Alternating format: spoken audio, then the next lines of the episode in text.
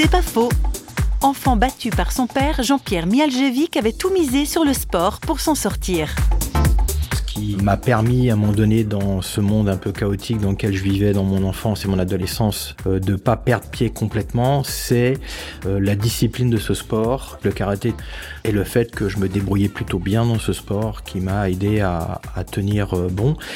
Et malheureusement, j'ai construit toute ma valeur et mon identité à travers ce sport quand j'ai rencontré à un moment donné la foi, au début, j'ai continué à essayer de vivre euh, à travers ce sport. Il m'a fallu un peu de temps, avec l'aide de Dieu, pour comprendre que je n'avais plus besoin de construire ma valeur à travers ce sport, mais que ma valeur, elle était uniquement à travers l'amour de Dieu. Et ça, ça a été euh, une très grande révélation euh, dans ma vie chrétienne.